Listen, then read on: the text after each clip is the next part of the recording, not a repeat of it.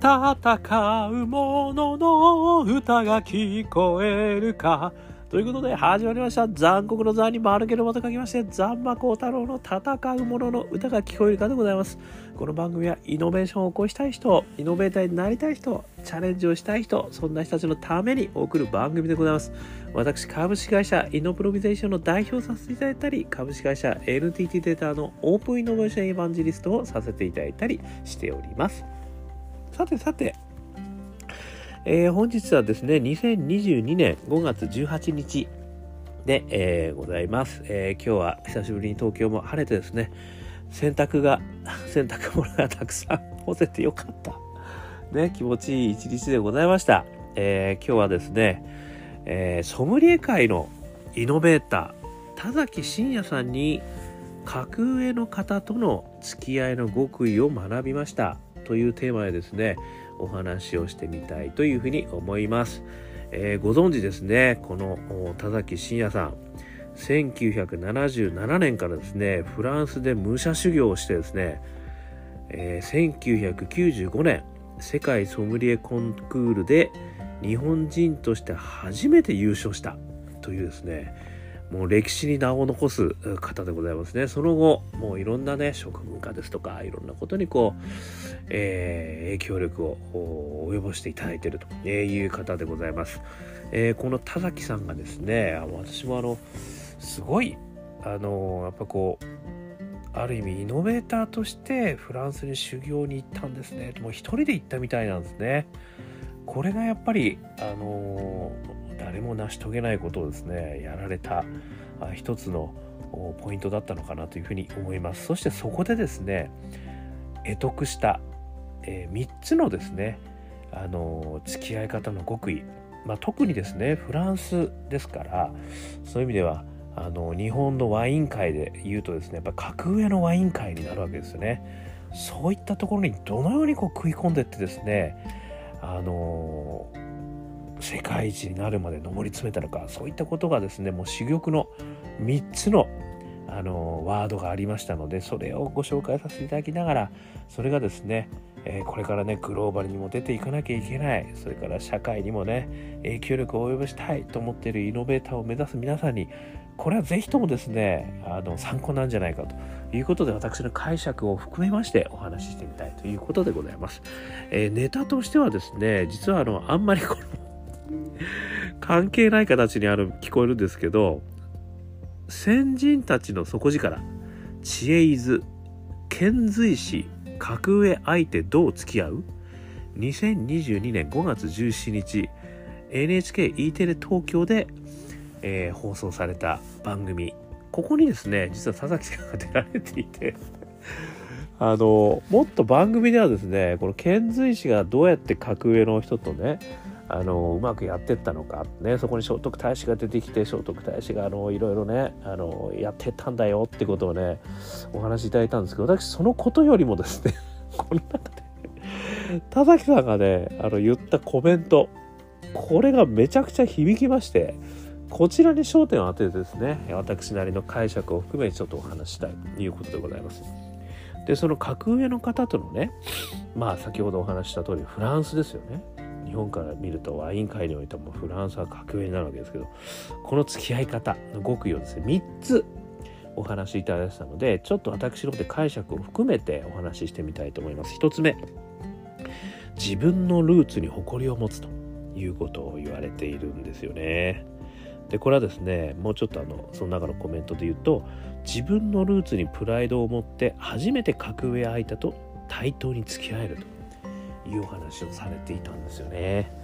これはあのフランスにこう田崎さんがね行かれた時にあの感じたことらしいんですけれども結局ですねやっぱり海外の方々ってあの、まあ、フランスナイズされようと思って田崎さんも言ったらしいんですけどあのやっぱりこう自分の国だったり自分の誇りだったりそういう自分のプライドをきちっと持ってる人じゃないと結局は相手にしないんだと。いうことを言われていたんですよね。なのでそのフランスナイズされることをやめて日本人としてフランス人と対等に戦っていこうという決心をしたっていうことに言われてたんですよ。これはですね私も海外にあのオープンイノベーションコンテストで20都市ねあの回った時にはすごく感じたんですけれどもあのやはりこうある意味自分のルーツですよね日本人であるというルーツこれをですね前面に出していくことで海外の方々は認めてくれるというふうに強く思ったんですよね。私はあの非常に言語的にですね あんまりあの得意ではないもんですからね。英語ですとかスペイン語ですとかねそういうのが得意でないもんですから。まあ行った時にはですねあんまりこう言葉でねあの説得なんてできないわけですよね。でこう拙い英語も喋ったりなんかしても全然こうなんかねピンとこないみたいな感じになるわけですけどもやっぱりそこではですねその言葉よりもまずは日本の歌を歌ったんですね私はね。このあのはあ踊りを踊るなまずこれをですね歌ってみたらですねめちゃくちゃ大受けだったわけですよねこれねそしてハッピーですよね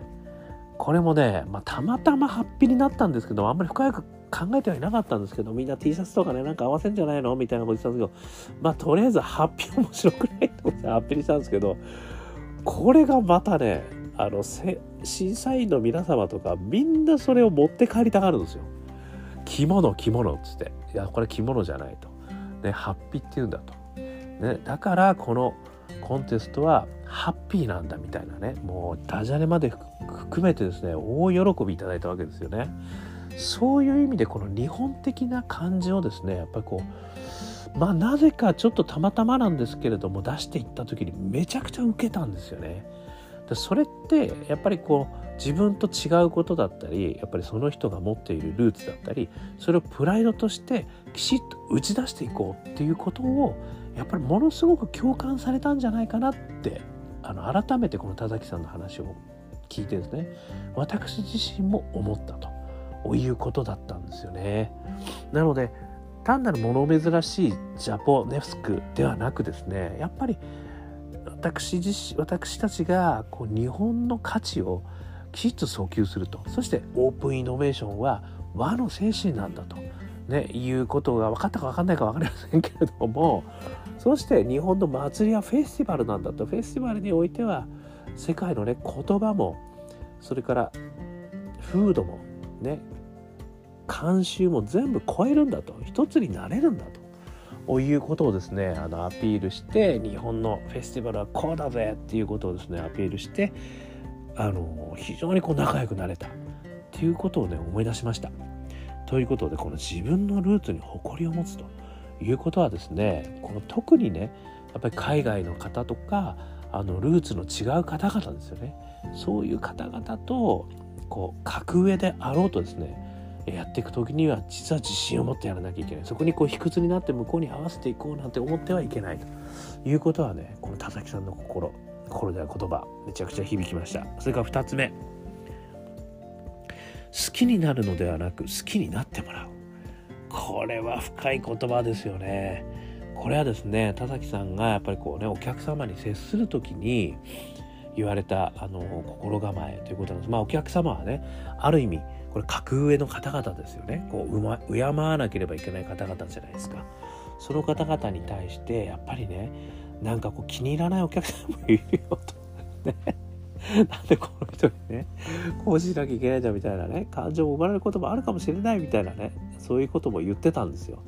でその時に田崎さんがこれまた気づいたのが自分から好きになるようにしようと。ねあの好きにいや違うわ。好きになるのではなく好きになってもらうように自分から努力しようと。いうことを発想を転換したっていうんですよね。だから自分自身が好きになろう好きになろう。ね。嫌いな人を好きになることって難しいじゃないですか。そこにやっぱり嘘がね生じますよね。ただそうではなく好きになってもらうようにしようと。これってめちゃくちゃすごいパラダイムシフトだと思いませんか？私は本当に思ったんですよね。で好きになってもらおうとすると何をしなきゃいけないかというと徹底的に相手の方々が何が好きなのかという情報を収集するってことらしいんですよ。なのでソムリエの方がねあの一挙一投足をですねやっぱこう見てるんですよね。でそれのなんかこう仕草とかであこの方はちょっと疲れてるなとかね。あこの方は家族を大切にされてるんだなとかね。なんかこうこの女性はすごく大切な人なんだな。んかこうそういうのを感じてその情報をもとにですねいろいろ好きになってもらうための行動をとっていくと。これがですねめちゃくちゃ大事だってことを言われてましたね。これあのプレゼンの極意の中であのえっ、ー、と何でしたっけあの本ごめんなさいちょっと本の名前忘れてしまったんですけれども、えー、なんちゃらは9割だな。ごめんなさい。あのそんなって言われてたのはですね相手の頭の中を一旦考えてから喋ろうってことなんですよね。相手の頭の中のことを一旦考えて喋ろう。そして相手のメリットに即したことをお話しできるようにしようと。プレゼンはなんちゃらが9割じゃなかったかな。ごめんなさいちょっと忘れちゃいました。それって同じようなことですよね。つまり相手の方々に好きになってもらうようなプレゼンをすると。いうことですよね自分が相手を好きになるんではなく相手の方に好きになってもらえるプレゼンをするそのためには相手の方の頭の中で何が大切にされてるのかそういうことを情報収集をしそしてそれに即した行動をとっていくってことですよね。これはもちろんそういう意味ではねあの上司の方々への説得、ね、これにもすごく役立ちますよね。相手の上司がどんな頭の構造でどんなことがあの求めているのかどういうふうになれば上司の方々は喜んでもらえるのかってことを考えながらもしくは情報収集しながらその説得に入る、まあ、もしくはそれに即したお話し方をするですね。これってまさに格上の方々をねあのなうまくあのお話をしていく一つのコツですよね。これはお客様に対しても上司に対してももしくはねもっと地位のある方々に対してもこれ同じですよね。これは好きになるのではなく好きになってもらう。そのためには相手のことをよく知るってことですね。でそこに即した行動する。これは金言ですよねこれね。これ2つ目。そして3つ目。謙虚さとライバル心ですね。これはですねこういうことを言ってたんですよ。謙虚さ謙虚さとライバル心を持って学ぶ。追い越そうと思う気持ちを忘れるなんですよ。つまり当然ねやっぱり格上の方だったりあの地位の高い方々にはもう謙虚にやっぱり臨むっていうのがまず第一条件であると。ただ謙虚だけはいけないって言ってるんですよ。謙虚さとライバル心を持てこのライバル心は何かっていうといつか追い越そうと思う気持ちを忘れるななんですよね。これはちょっとしびれましたね私。だからこそ世界一が取れたんですよねこれ田崎さんね。だから謙虚に謙虚に学ぼうという姿勢なんだけどもでもいつか追い抜いてやるっていうこのそのハングリー精神ですよね。それはこう見せないんだけれども実はやっぱりふつふつと湧き上がるとこであると。これはある意味ベンチャースピリッツそのものだなって私思いました。ね。やっぱりこうオープンイノベーションやってる中でもですね、まあ、ベンチャー企業の皆様はねとっても謙虚にね一緒にやりましょうとか言ってくれます。けどいつか俺がこの世界でね1位になるんだとまあもちろんねそこはウィンウィンになってという考えはあると思いますけれども。でやっぱりそういうハングリー精神がないとやっぱりいけないですよねそのトップにはね。これこそまさにスティーブ・ジョブスの言う stay foolish stay hungry ですか？やっぱりそんな感じですよね。ハングリー精神やっぱり持ち続けろって言ってたよそれこそがやっぱりこう上の人とねやっていく。もしくは日本がね昔 Japan as number one と言った時に海外の方々が日本に来て勉強して lean startup をトヨタから学んでねそして今アメリカのリンスタートアップにしてったみたいなね。やっぱりそういうことですよね。そしていつの間にかねそれはもうアメリカのものになって新しいイノベーションがどんどん生まれてったみたいなね。こういうことをやっぱりねこれから我々も私自身もやっていかなきゃいけないなと思うし、ね、日本全体としてもねやっぱり海外の方々にねもっと学んでいくと、ね、なかなかイノベーションあのちょっと遅れてるものもあるのかもしれない。そういったところはまたね学び直していけばいいんですよ。研究に行く。でもそこからねいつかは追い越してね俺らがまたあの行くんだぜっていうねハングリー精神を持っていくと。いうことがですねやっぱりすげえ大事だぜっていうねこのスピリッツ勇気をいただきました。ということで田崎さんのこの3つの権限 もう一回言いますよ。1つ目自分のルーツに誇りを持つ。2つ目好きになるのではなく好きになってもらう。3番目謙虚さとライバル心ですね。この3つをですねちょっとこうメモにこれはテストに出ますよこれ。これメモっていきたい。もうぜひとも頭に入れておきたい私も。ねということで、ね、皆さんもイノベーションをね社会的に起こすためにはですねやっぱり上司の説得これねなんとか必要になります。さらにねあの地位の上のある方々ねそういった方々にもねあの、まあ、社会的イノベーションをやるためにはねあの納得してもらう必要が出てくるかもしれません。その時にこの3つのフレームこれ全く勇気をくれると思いますね。そして海外の方々にもね学びを得ようと新たな出発新たなため出し新たな変異を求めてね我々もやっていくことも必要なのかもしれません。その時のこの3点これはめちゃくちゃ勇気とスピリッツ。ねこれを植えて植え込んでいただけるんじゃないかなというふうに思いました。ですのでねこの番組はイノベーターとして生きていきたい人、チャレンジをしていきたい人のための番組でございますので、そういった方々に少しでもですね、えー、参考になればということでご紹介させていただきました。えー、もう一回ですね、言うと、先人たちの底力知恵図、遣隋使架空や相手どう付き合う、2022年5月17日、NHKE テレ東京、こちらの方を見ていただくとですね、この中では遣隋使の話がありますけど、その中で田崎さんのコメントが、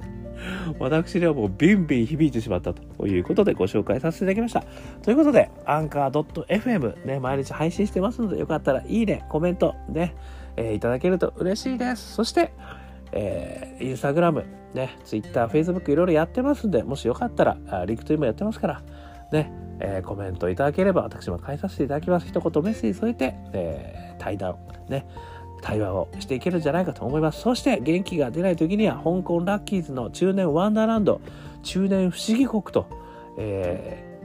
ー、ウェブで検索してみてください。ね、YouTube、Apple Music、LINE Music、Spotify 様々なところで中年不思議国で、私が歌っております。えー、香港幸運と書いて香港ラッキーズというですねアカペラグループがみんなで元気を出してもらうために頑張って歌ってますんで中年でなくても元気出るという曲でございますのでよかったら聴いてみてください。そして最後に一人からでもイノベーションは起こせるよ。ねこれを私が書いたオープンイノベーション21の秘密という本がございますので、えー、ザンマコウタロさんがね、著者として 書いてますので、よかったら本屋、ね、それからあのネット、ね、アマゾンや、えー、様々なね、記録屋さんとかいろんなとこで売ってると思いますんで、もしよかったら見てみてください。ということで、今日も聴いていただきまして、どうもありがとうございました。それでは皆様、頑張りましょうまた明日